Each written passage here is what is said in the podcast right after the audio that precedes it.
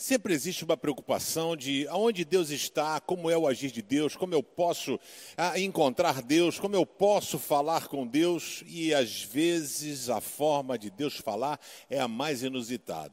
Deus gosta muito do silêncio, Ele gosta muito quando você está sozinho com Ele e ele tem a oportunidade. Jesus disse que quando você quisesse né, conversar com Deus de uma forma honesta, verdadeira, você devia entrar no, no lugar escondidinho no seu quarto, fechar a porta para ninguém entrar, porque ali você será honesto e rasgará o seu coração.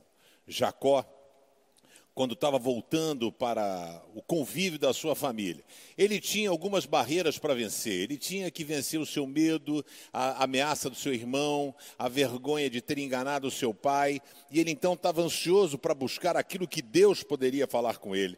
E o texto diz assim, em Gênesis 32, verso 23 e 24: Depois que as pessoas passaram, né, a sua família, Jacó fez com que também passassem tudo o que era seu, mas ele ficou para trás sozinho ele se retirou para ter o seu momento com Deus. A vida é corrida, eu sei.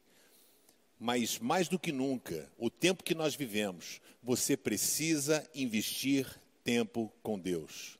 E ele ficou sozinho, provavelmente orando, falando com Deus, e o próprio Deus se manifestou a ele através de um anjo.